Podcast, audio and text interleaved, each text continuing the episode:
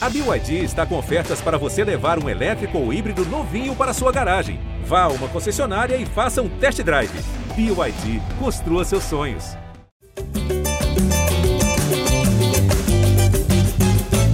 Alô, você ligado no GE. Globo e também no GE Fluminense. Está começando mais uma edição do podcast da Torcida Tricolor, edição 153, edição de Fluminense 1, Atlético Mineiro 1 pelo Campeonato Brasileiro.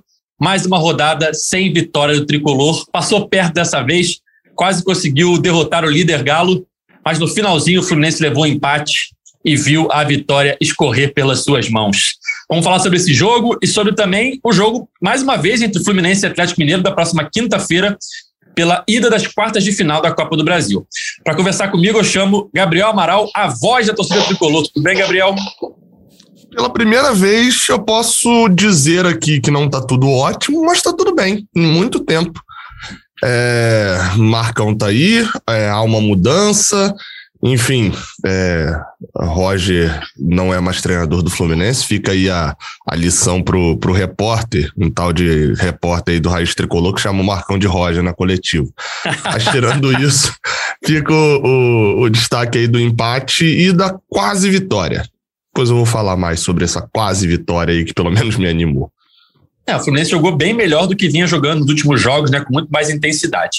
Completando nossa escalação, Felipe Siqueira, que acompanha o dia a dia do Fluminense no GE. Globo. Tudo bem, Siqueira? Fala, Edgar. Fala, Gabriel. Fala aí, torcedor do Fluminense. É uma partida aí que, apesar de não, não ter vindo a vitória, é uma partida que dá esperança, né, para o torcedor do Fluminense, que volta a dar esperança para o torcedor do Fluminense. Estava muito desanimado nos últimos jogos. É, pegou o Galo, né, o Atlético Mineiro, um do talvez o melhor time em atividade no Brasil atualmente, e aí consegue um empate, né? Poderia ter sido uma vitória, teve chance de matar o jogo com o gol do que o Gabriel Paulista perdeu ali cara a cara, que a gente vai falar Gabriel, bastante ainda aí. Gabriel, Gabriel Paulista, uma fusão Gabriel Paulista, aí. não sei, foi uma fusão aí. É... Deu um terceiro jogador, Gabriel Teixeira, que a gente vai falar aí mas também ao mesmo tempo é, não resiste, não também não conseguiu segurar a pressão totalmente do Atlético Mineiro, é, sofreu é, duas bolas na trave, é, então não foi também essa, aquela, aquela nota 10 ali do sistema defensivo de segurar o tempo inteiro, não. Mas teve mais, muito mais pontos positivos do que negativos, que a gente vai trabalhar bem e que dá perspectivas melhores para o restante da temporada, umas perspectivas que a gente já não conseguia enxergar com o Roger Machado. Então, vamos falar bastante aí dessas, dessas mudanças que o Marcão já, já proporcionou nesses primeiros, nesse primeiro jogo dele. Eu ia falar justamente isso, Siqueira, sobre a esperança que esse jogo dá à torcida, né? Por mais que o Fluminense não tenha vencido a partida, era um adversário muito difícil e o Fluminense passou muito perto de vencer, né? Se o Gabriel Teixeira faz aquele gol, você mata a partida, né? Praticamente. Faltava pouco tempo para o final do jogo. Mas é, um, é uma atuação que devolve um pouco da esperança, né? O Fluminense hoje está com 18 pontos no Campeonato Brasileiro, uma situação ainda complicada. É, ocupa a 16 posição, apenas dois pontos acima do Z4. É, e o Grêmio está no Z4, né? Um time que a gente acredita né, que vai se recuperar ao longo da competição.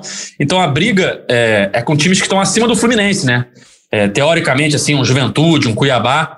A gente acredita que essa briga vai ser com essas equipes que o Fluminense precisa ultrapassá-las e conseguir pontos o mais rapidamente possível, porque o primeiro turno até agora é muito ruim. Mas esse jogo, Gabriel, devolve um pouco da esperança, como o Siqueira falou, né? O Fluminense é, fez uma boa partida, principalmente no primeiro tempo. O Fred estava jogando bem, estava conseguindo segurar a bola no ataque. Fluminense tinha muito mais intensidade que mostrava nas últimas partidas é, no comando, sob o comando do Roger. Conseguiu abrir o placar de pênalti com o próprio Fred. Mas no segundo tempo, o camisa 9 foi substituído, né? levou uma pancada ainda no final do primeiro tempo e saiu com dores no joelho. E no segundo tempo, o Galo veio para cima, tem muito mais é, opção de jogadores né, no banco, muitas substituições. O Atlético pressionou, pressionou, pressionou. O Marcos Felipe fez várias defesas. E o Fluminense, é, a sua forma de jogar ali, né, se defendendo e explorando os contra-ataques, teve a chance de matar o jogo com o Gabriel Teixeira. Ficou na cara do Everson. Era só dominar e finalizar com tranquilidade, ele preferiu chutar de primeira e isolou a bola. De toda forma, dá um pouco mais de esperança, né, Gabriel, essa atuação. É, eu fui buscar o histórico aqui do, do Fluminense no Brasileirão recentemente.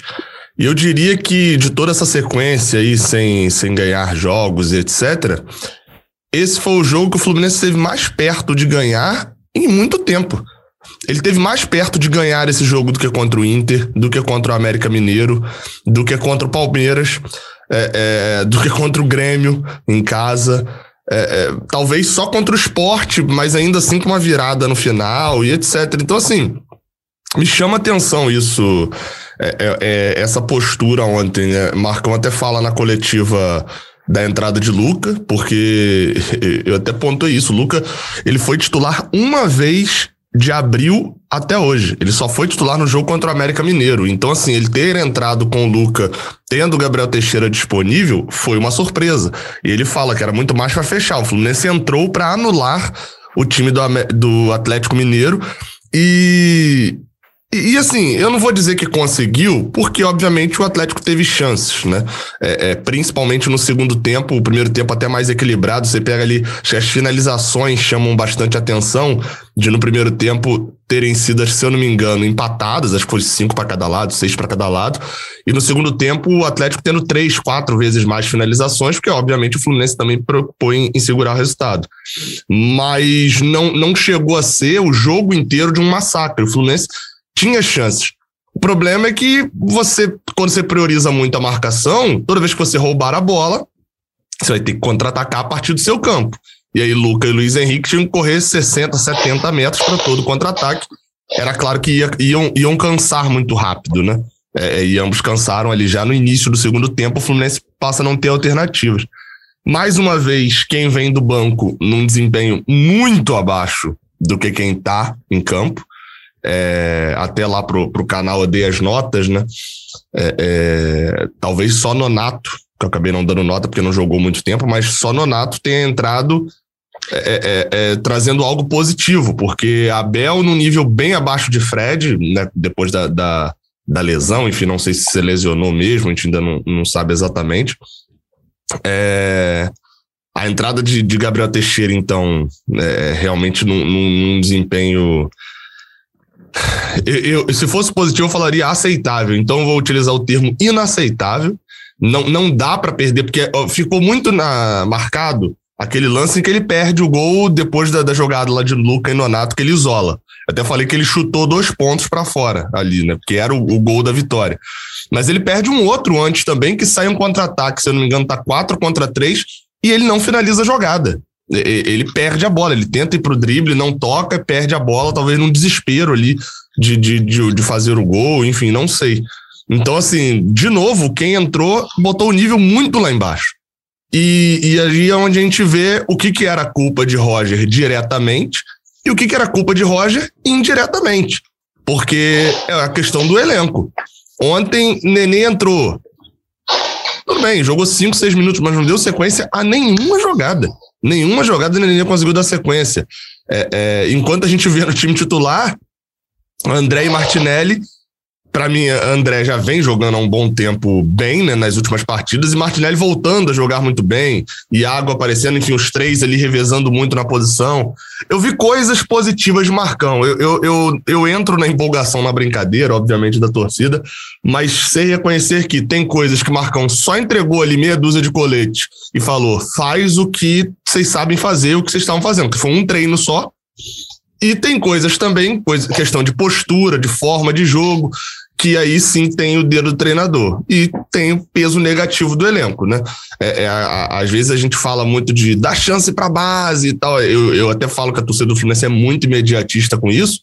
E a gente chega no meio da temporada com Gabriel Teixeira, Kaique, dois jogadores que começaram o ano sendo a grande esperança, as grandes contratações do Fluminense vêm de Xerém. Olha só que craques provavelmente no seu pior momento na, na temporada. Vai ser difícil piorar em relação a esse momento, né?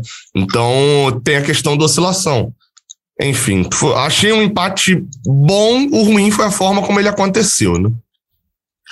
Se for pensar que o Fluminense empata com um dos melhores times da competição, vindo de quatro derrotas seguidas, não é um resultado ruim, por mais que tenha sido em casa, teoricamente, né? Foi em São Januário, porque o Maracanã está reformando o gramado. Mas não deixa de ser um resultado ruim. Mas da forma que foi, com aquele gol perdido, né, né Siqueira? Do Gabriel Teixeira. É, o Gabriel Teixeira já não está é, precisando do mesmo que teve o Luiz Henrique, sair um pouco da relação, botar a cabeça no lugar, porque ele já teve um episódio recente de mandar recado para a torcida no Twitter. Agora tem essa atuação inaceitável, como o seu xará Gabriel Amaral disse. É, já tinha perdido aquele lance que o Gabriel bem lembrou. Ele se enrola completamente com a bola. Era só tocar no Luca na direita que a jogada ia continuar, pelo menos, né? e ele não consegue nem isso. E aí depois o lance do gol perdido é inacreditável. É, enfim, ele já está merecendo, talvez, precisando também de um tempo aí fora da relação, Siqueira, para dar uma. para baixar a poeira?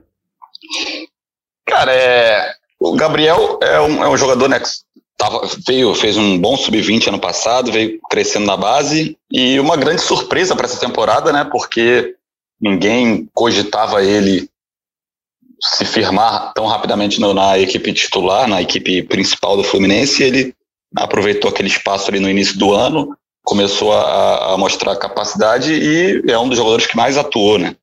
Até na, na temporada. Só que, como todo jogador da base, também falta experiência, falta maturidade às vezes. Aqui ele, ele não vem numa boa fase há um bom tempo. Aí fez um gol lá da outra vez, botou o dedo no ouvido, depois tentou explicar ali no, no Twitter que era pelas críticas que ele considerava maldosa, mas um negócio que não pegou muito bem com a torcida. E ontem, é, nessa segunda-feira, ele simplesmente ele errou tudo que ele tentou. É tudo, tudo. Foi um. Ele, entrou e todas as, as bolas que ele pegava ali pela, pela esquerda, tentava arrancar, ele perdia. É, o Gabriel destacou, além do gol perdido, aquela bola que ele arrancou pela, pelo meio, né? Pela, e, e não passou, nem chutou, não finalizou, foi desarmado. É, é falta é, melhor, melhorar as decisões dele ali, né? As, as tomadas de, de decisão. É, é, questão de experiência, questão de maturidade, de também não, não ficar caindo na pilha de rede social e, e tentar responder em comemoração também. Concentrar, é, de, de também ouvir, né, da comissão técnica do Fluminense é, trabalhar com ele, chamar para conversar, para que ele possa melhorar e possa ajudar. Acredito que voltando o Caio Paulista, ele, ele possa perder realmente a, a, a, a posição de titular ali no Fluminense, até porque o Marcão, até essa escalação do Luca como titular, foi tentando resgatar aquele Marcão que é, do, da temporada passada, aquela, aquela boa reta final do Fluminense na temporada passada, que era com o Luiz Henrique numa ponta e o Luca na outra. Então aí vamos ver como é que ele vai fazer nos próximos jogos, voltando o Caio Paulista, que acho que ele, o Caio Paulista vai, vai voltar, vai, vai ser titular pelo que ele estava entregando antes. Então vamos ver se ele vai tirar o Luca ou o Luiz Henrique. Acredito que tire o Luca e troque o, o Luiz Henrique de lado. Mas aí é, é um, seria um momento aí pro Gabriel Pauli, Gabriel Paulista de novo, cara. Tô com, tô com a fusão dos dois na cabeça, cara. É o, é o zagueiro do Valência lá, né? E diziam é. que o erro era chamar Roger de, de Marcão é. de Roger na coletiva. Você me inspirou, né? Contando essa história no início, você me inspirou a, a fazer a fusão aqui. O, acho que vai ser um momento pro Gabriel Teixeira é, que vai ficar, acredito que vai ficar no banco nos próximos jogos. Reflita um pouco, tenha amadureça um pouco mais e busque é, melhorar, evoluir, né, para aproveitar melhor as chances no, no, no decorrer da, da, temporada. Se esse jogo teve esse é, aspecto negativo para o Gabriel, Gabriel Teixeira, eu acho que teve muito positivo para o André, né, Gabriel? Como você citou, é, o André é um jogador que quase saiu do Fluminense no começo do ano, né? Estava sem espaço, ele teoricamente. O Fluminense foi lá, renovou com o Hudson, contratou o Wellington, e o André foi cada vez mais perdendo espaço, quase foi emprestado. E aí, quando o Hudson se machuca, o André segue no Fluminense, no banco, e nessa reta final da Libertadores ele começou a jogar, né, ser titular, e eu acho que não sai mais do time, né, porque o que ele jogou ontem foi brincadeira, ele jogou demais ontem. É, e vou te falar, assim, ele jogou muito bem. É, eu ainda achei que ele jogou melhor no, no jogo anterior, mas enfim, outra partida muito boa, né? É, é, André é aquele, aquele problema, né? Eu, eu já falei várias vezes. É, tava certo de emprestar ele pro Botafogo para dar rodagem, tava errado de ter a avaliação de que ele precisava ser emprestado. Ele, ele quase foi pro ter... CRB, né? Isso, CRB e Botafogo até marcou. Como mais grave foi a avaliação, né, disso. É, é, porque assim, o problema era avaliar. Se era para ele não jogar, tinha que ser emprestado. Eu, eu, falei até isso desde o início. Tinha que emprestar, não pode deixar um moleque de 19, 20 anos parado, né, jogando que tem, para mim, até já falei isso algumas vezes, para mim daqueles 11 ali daquela geração e tal, a geração de ouro, geração de ouro, né? Ou a geração. Eu confundo, enfim. a geração... Não, ela é de ouro, é de ouro. Dos sonhos isso, e é a do Kaique. Isso, isso. Então, para mim, pra mim na, na, vendo até com os olhos da época, era o melhor jogador daqueles 11 ali. É, é, então, assim, deixar ele parado seria errado. O erro estava na avaliação. Na avaliação de achar que o Hudson ou contratar o Wellington e etc. Seriam, seria melhor. Uma ótima partida dele ontem. Eu, eu só alerto para um ponto que é: André, em 2020, os momentos em que ele teve erros é, é, e que ele não foi bem ali, principalmente com o Odair no início foi justamente os momentos em que ele tinha um excesso de confiança. Ele é um jogador com excesso de confiança, aquele jogador que subiu da base parece que está no, no profissional há 30 anos. E isso é muito positivo, mas pode ser negativo também. Ontem teve uns dois lances, é, é, ontem não, né? Contra o Atlético agora teve uns dois lances, é, em que quase que ele perde a bola na entrada da área. Teve uma que ele perdeu efetivamente talvez esse excesso de confiança seja a criptonita dele. Então, assim, só não tô nem pontuando como algo negativo ainda, mas é só para ficar ligado, para ser alertado sobre isso. Mas tirando isso, uma partidaça. Foi o cara que, que dominou o meio de campo, conseguiu dessa vez, porque as boas partidas dele tinham acontecido justamente em dias que Martinelli não tinha jogado bem, é, é, e ontem não foi assim.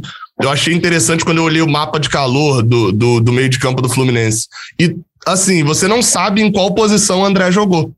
Você não sabe em qual posição Martinelli jogou. E até Iago você viu uma diferençazinha, mas especialmente entre Martinelli e André, você não vê, porque foi uma movimentação muito intensa dos dois. Você olha o mapa de calor dos dois, é a mesma coisa, é, é, é aparecendo nos mesmos lugares, e, assim, não isso como algo negativo, como algo positivo, cobrindo o campo inteiro. Tem André dominando bola na linha de escanteio lá do Fluminense, e tem André dominando bola na, no, no, campo ofensivo também chegando. Era ele, às vezes, que dava até o combate no segundo tempo, lá na frente. Então, assim, é, é, é positivo, vi como muito positiva a, a, a escalação de, de, de, de André. Gostei, gostei dele. Para destacar positivamente também outro, outro jogador, é assim, Luca, né?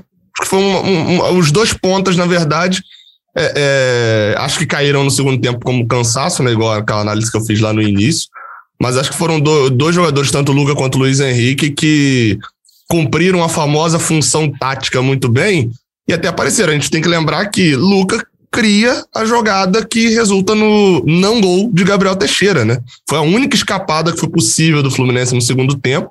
É, é, não sou dos empolgados também de que bota Luca de camisa 10 e tal, braçadeira de capitão nele, que gênio, Marcão recuperou Luca, não, acho que foi muito mais uma situação de jogo, mas é, me lembrou um pouco, esse jogo me lembrou um pouco aquele jogo contra o Atlético Mineiro do primeiro turno do ano passado, onde era o Fluminense muito desacreditado, foi um empate por um a um também, com o gol de Caio Paulista. E, e que a gente até ficou com aquele gostinho de, pô, dava para vencer, mas é bom a gente ter empatado e tal. Só que dessa vez a gente tá numa situação diferente. Dessa vez a gente precisava da vitória, né? Mas me lembrou um pouco. Eu tinha, eu tinha feito essa anotação aqui também, que esse paralelo com esse jogo contra o Atlético Mineiro no ano passado. Também é, o Atlético Mineiro já vinha numa crescente, todo mundo achava que o Fluminense ia tomar uma, uma pancada do Atlético, e aí o Fluminense consegue um empate também, um a um, perdendo também uma chance no, no fim do jogo. Naquele jogo também teve uma chance de matar o jogo no finalzinho e, e não matou e não ganhou, né? É, com uma chance perdida no final. Então teve paralelo muito grande e foi aquele jogo, acho, um divisor de águas que fez o Fluminense entender que poderia bater de frente com, com times mais fortes e essa confiança que o Fluminense teve naquele jogo fez, pavimentou aquela busca pela vaga na Libertadores no decorrer da, da temporada. E eu acredito que esse jogo também de é, contra o Atlético né, dessa segunda-feira possa também ser um, um divisor de águas para o Fluminense também é, acreditar que pode é, ser competitivo contra todos os adversários. Não digo que o Fluminense jogou de igual para igual, porque o Fluminense ele teve claramente uma estratégia ele sabia que era um time inferior tecnicamente, bem inferior tecnicamente ao Atlético Mineiro, e adotou uma estratégia é, sabendo dessa, dessa diferença entre os times. Foi bem defensivo, foi uma linha de quatro, depois uma linha de cinco ali, e o Fred isolado lá na frente na marcação. É, fechou o meio de campo, foi uma diferença tática que o Marcão fez do, do que os últimos jogos do, do, time do Roger Machado. O Marcão tirou aquele, em vez de ser uma, um triângulo ali com dois volantes na base e o Nenê na frente, o, o Marcão inverteu, foram três volantes, um, um volante um pouco mais atrás, ali o André, revezando com o Martinelli, e o Martinelli e o Iago um pouco mais à frente, para o quê? Para fechar a, a, bem aquela entrada da área e conseguiu é, resistir. E o, e o Marcão até falou na coletiva um negócio interessante, que foi assim, ele sabia que o Atlético era um time é, com uma transição muito rápida de jogo, então eles quiseram realmente recuar, marcar lá atrás com as linhas bem baixas, lá como ele disse, para impedir essa velocidade de, do Atlético e sair em velocidade, porque se ele marcasse lá na frente, ele acreditava que o, o Atlético, com alguns toques, com espaço né, no, no, campo inteiro, poderia chegar mais próximo do gol. Então foi uma estratégia interessante, é um ponto que também eu destaco aí a, a favor do Marcão, é, de o Fluminense conseguiu bem é, ler esse, esse adversário e fazer uma estratégia muito focada no adversário para tentar tirar o máximo e quase tirou ao máximo que, que era a vitória. Ele, então, ele até uma... citou, Siqueira, o, o jogo do, do Atlético, Atlético River, River, né? né? É, citou Sim. como alguém que viu o jogo, assim, bastante antenado, né, no, no jogo, para fechar isso mesmo. E, e, realmente, eu ouvi críticas, enfim, lá no, em São Januário, dava para ouvir a galera de rádio, né, de, de Minas Gerais, e eles fazendo críticas a, a, ao time de que rodou muito a bola e não conseguia infiltrar, tinha dificuldade, só foi infiltrar, conseguir fazer tabelas por dentro e tal. Tava tudo fechado e eles não conseguiam sair desse congestionamento. Acho que teve esse fator também, né? Não foi só problema deles, né? Obviamente. Sim, sim. Eles veem o lado de lá, mas a gente vê o mérito do Fluminense. Óbvio que o Roger também estudava os jogos anteriores, também tentava adaptar o Fluminense aos adversários, mas acredito que o, o, o Marcão aí nesse primeiro jogo ele já conseguiu, é, acho que fazer uma adaptação muito maior ao adversário, principalmente porque sabia que era um adversário muito superior tecnicamente ao Fluminense.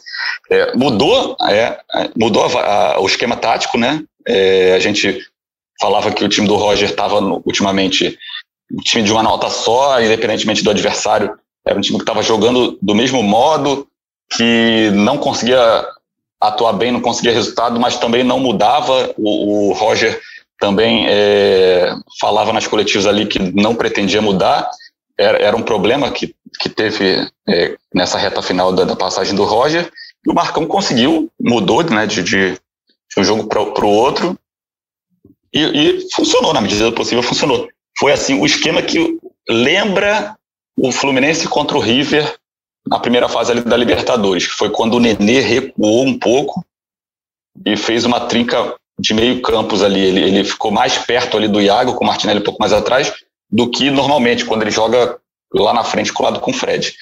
Essa, esse esquema também teve alguns problemas, né? O Fred fica muito isolado lá na frente, tem que se virar, matar a bola, esperar todo mundo chegar lá de trás.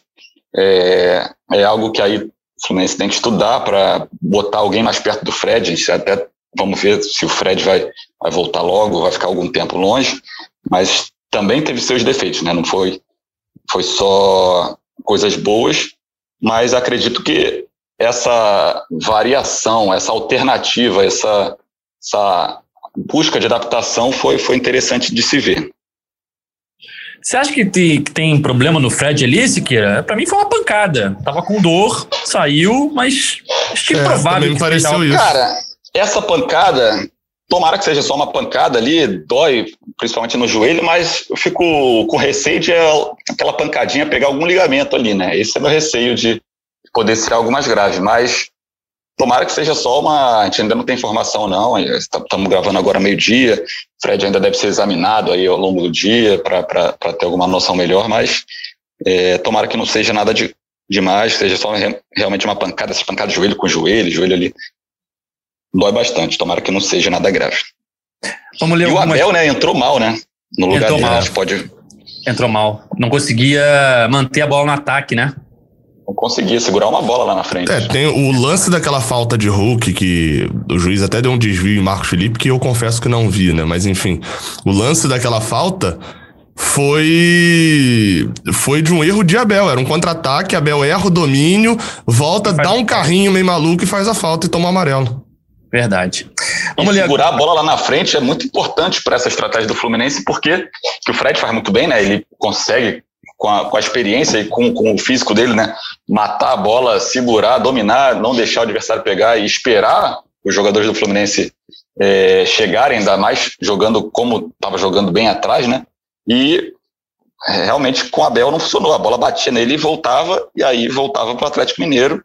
Então é, é, um problema aí se, se o, quando o Fred não puder jogar, ainda mais que o Fred não consegue jogar todos os jogos, é, ter um substituto à altura, o Abel vai precisar aprimorar isso. Que o Bobadilha também eu não vejo fazendo muito isso, não.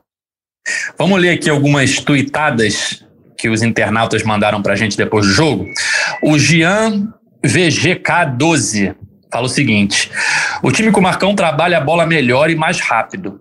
Parece que ele consegue extrair o melhor de cada jogador. Todos os titulares foram bem.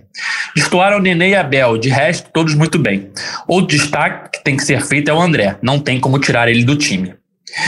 É, o Matheus Eli falou o seguinte: já deu para ver uma nítida melhora no time. O sistema defensivo melhor, troca de passes também. Parabéns ao Marcão pelo trabalho. Lembremos que o Atlético é o líder do campeonato. E o Luca de Leone falou o seguinte: jogou o melhor que pôde. A esperança é de melhora, com os retornos e reforços. Nonato hoje mostrou que já se firmou como primeira opção aos três volantes. Agora ganhar os últimos três jogos do turno, em que o Fluminense é favorito, e espantar o Z4 para focar de vez no G6, que pode ser um G8 ou G9. Falta ainda Bahia, que é o próximo jogo, né? É, tem mais Juventude um... e Bahia, Juventude e Chapecoense, Chapecoense. Então, realmente três jogos que são para vencer, né? É, eu ia, eu ia entrar nesse ponto aqui, porque eu acabei não participando do último, né? E não é porque meu contrato não prevê final de semana, tá? Eu estava, estava ouvindo, voltando Pelo da casa do aniversário né? do meu irmão. Eu voltando. É... Então, Aliás, eu, eu... por onde anda Cauê Rademacher? Não, esse tá daí, meu amigo. Dizem que Caxambu tem uma legião de tricolores. Acho que ele ficou por lá mesmo, assim, né? Caxambu. Então, acho que ele ficou por lá mesmo e abandonou. Tá desaparecido. Vamos lançar a hashtag do Twitter. Por onde anda Cauê? Mandem informações pra gente, por favor. Se vocês virem ele na rua, manda pra gente aí foto, informação, que está atrás dele. E é fácil de ver, né? Porque ele é, ele é tão É, ele é alto. ele então, no meio da multidão, se precisar. De, de tabela, assim, se eu puder. Então, eu, eu tive essa, essa análise aí na, na sexta de noite antes até desse jogo contra o Atlético, né? Até contava zero pontos nesse jogo contra o Atlético para poder fazer essa análise. Mas assim, o Fluminense tem três jogos, né? Para terminar o, o, o, turno. São três jogos em que talvez se a gente botar aí o jogo, pelo menos o jogo do Bahia como disputado, os outros dois como favorito, apesar, eu tô falando isso muito mais em relação ao tamanho do clube do que o futebol, porque eu diria que o jogo contra o Juventude é mais disputado do que o contra o Bahia. Acho que o Bahia tá pior nesse momento. Mas enfim, são três jogos em que o Fluminense entra pelo menos, na, na pior das hipóteses, com a mesma chance de vitória do adversário. É, é, isso é o pior, é a pior análise. Para mim, entra como favorito nos três jogos. Juventude em casa, na verdade a ordem é Bahia em casa, Juventude em casa e depois Chapecoense fora. Vencendo esses três jogos, ou seja, o melhor cenário possível, mas não é um cenário absurdo. O Fluminense termina o, o turno com 27 pontos. É, até agora, desde que acrescentaram, né, virou G6 e etc., acrescentou esse número de, de vagas para Libertadores, nenhum time com 50% de aproveitamento ficou de fora da Libertadores. Todos os times que fizeram 50% de aproveitamento foram para a Libertadores. 50% de aproveitamento no primeiro turno seria 28 pontos, 28 pontos e meio. O Fluminense teria 27. É um desempenho num primeiro turno horrível, é, é, tem que sinalizar isso. Seria terminar fazendo a obrigação agora de vencer esses três jogos, seria terminar com pontuação de Libertadores. Outra coisa em relação à tabela, né? Tem alguns times com jogos a menos, né? Tem um Grêmio e Flamengo ainda por jogar. E acho que o Flamengo e Atlético Paranaense, ou, enfim, tem jogo do Juventude também atrasado, enfim, tem uns dois ou três jogos aí. É, ah, é, o, contra São o próprio três jogos aí que você falou. O, o, dos dois do Flamengo contra Grêmio e, e Atlético e o Fluminense e Juventude. Se o Fluminense, assim, não é nada demais, é só ele ganhar o jogo atrasado com Juventude. Né? Vai acontecer depois do jogo contra o Bahia, mas enfim, na tabela nesse momento. Ganhar o jogo atrasado com Juventude significaria o Fluminense ser décimo segundo. Ele passaria o São Paulo.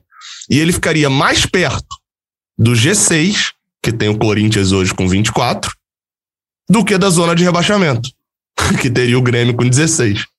Então, assim, é, é, o cenário não é bom, tá? Tô deixando claro isso daqui. O cenário do Fluminense não é bom. Mas, assim como o. o eu até pensei nisso na hora que o Siqueira estava comentando a atuação do time, e, e acho que cabe tanto para o cenário quanto para o time.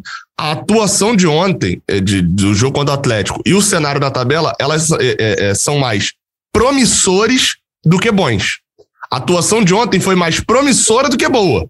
A, o, o, cenário na tabela é mais promissor do que bom. Porque não tem como falar que o cenário é bom que o Fluminense em 16. Não dá para falar isso. Mesmo empatando ontem com o Atlético, encerrando a sequência de derrotas, etc. Mas não dá. É, é, é... Mas ele é promissor. É, eu nem tô colocando o jogo contra o São Paulo em casa, porque aí para mim, enfim, tá muito na frente. O jogo contra o São Paulo pode ter um outra, uma outra forma ali. Já o São Paulo, há pouco tempo atrás, estava no Z4, agora já é 12, enfim. Mas o, o cenário é esse, assim. O Fluminense deixou pelo menos um cenário promissor. Esse ponto, agora, ele, por mais que eu tenha falado que foi foram dois pontos perdidos no chute de Gabriel Teixeira, talvez o fato de não ter perdido ontem e esse ponto podem fazer a diferença um pouco mais à frente. Então fica aí com essa dose de otimismo para animar a sua semana. fica aí com essa reflexão. é...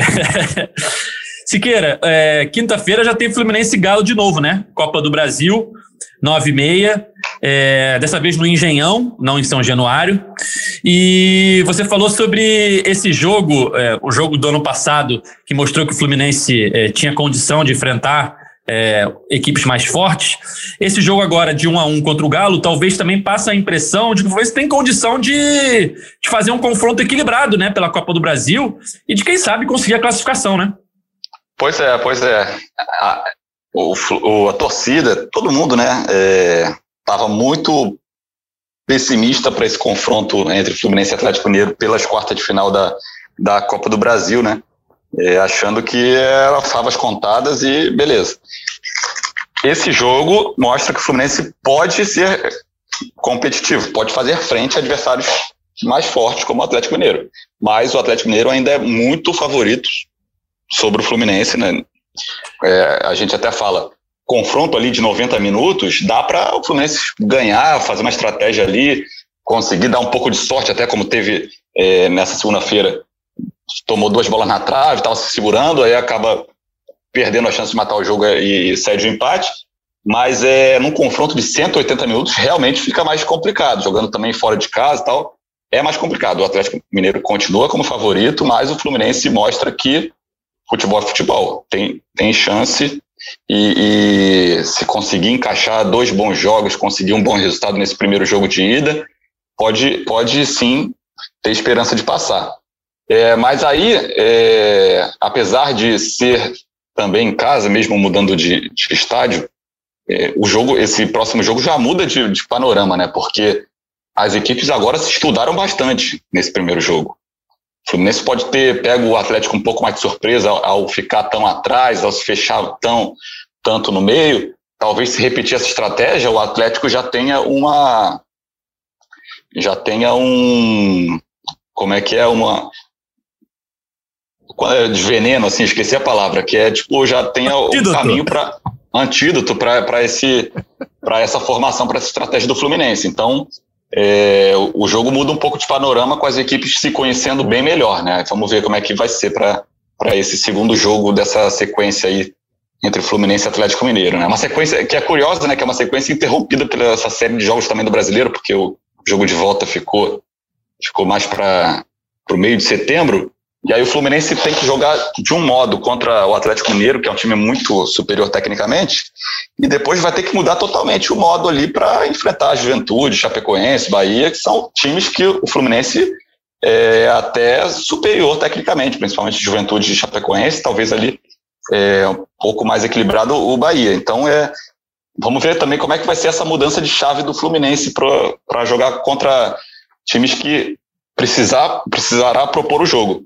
Acredito até que, mantendo nesse esquema de ontem ali, de, é, com três volantes, dá para soltar um pouco o Luiz Henrique, o Caio Paulista, ou o Luca, quem tiver pelas pontas, para marcar mais na frente, subir a marcação, talvez seja uma estratégia que funcione, porque o Fluminense ficou no 4-5-1, pode marcar num 4-3-3 lá na frente.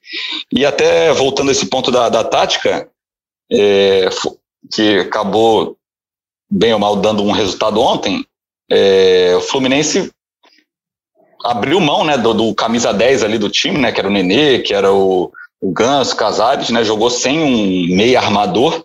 Era, alguma, era uma estratégia que a gente vinha batendo um ponto, cara, porque o Fluminense não tenta isso?